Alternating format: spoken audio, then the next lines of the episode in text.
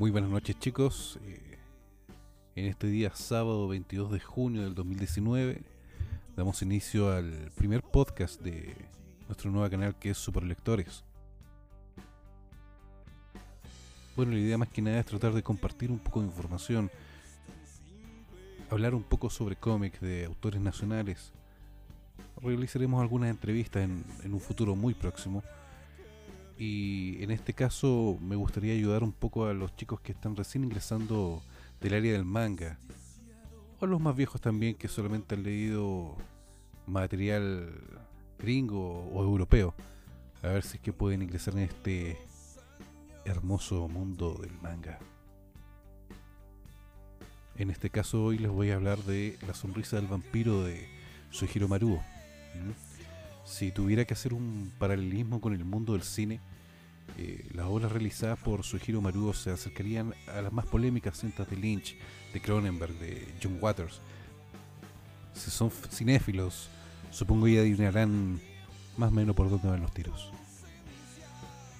Eh, les debo advertir que este manga en particular no es apto para todo público. Eh, si eres de estómago delicado o simplemente impresionable, te recomiendo que pases de esta obra cargando considerables matices de erotismo, eh, perversión, crueldad, escatología y violencia extrema, eh, Maruo no se guarda ningún detalle a la hora de plasmar su visión del arte y sus propias pesadillas.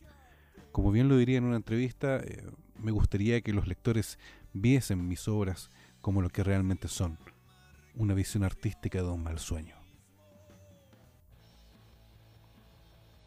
Eh, es así como debemos intentar eh, discernir el trasfondo de las historias con las que Maruo nos atormenta.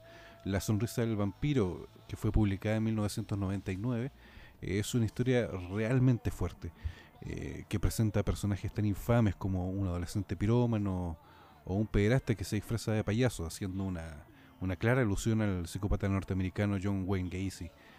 Y, claro, tras esta variopinta galería de sujetos indeseables, nos encontramos con vampiros. O sea, nada mejor, ¿no creen?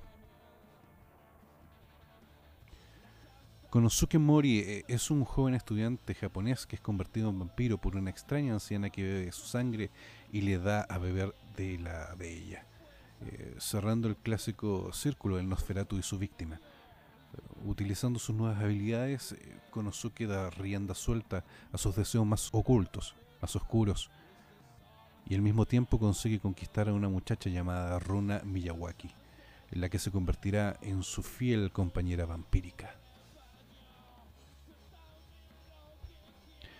Paralelamente, un introvertido y extraño muchacho de nombre Soto Genmi eh, comienza a escribir un diario llamado La Sonrisa del Vampiro, en el cual va registrando una serie de eventos perturbadores que, curiosamente, no están relacionados al vampirismo en sí,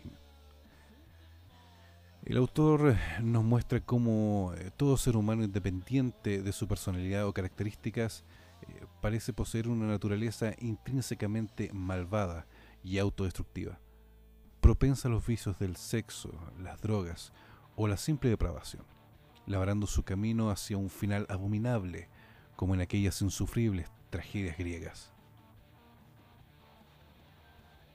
La sonrisa del vampiro es un título que puede resultar perturbador, para aquellos incautos que nunca han leído alguna obra de Maruo o algo similar, dirigido a un público decididamente maduro y con criterio formado.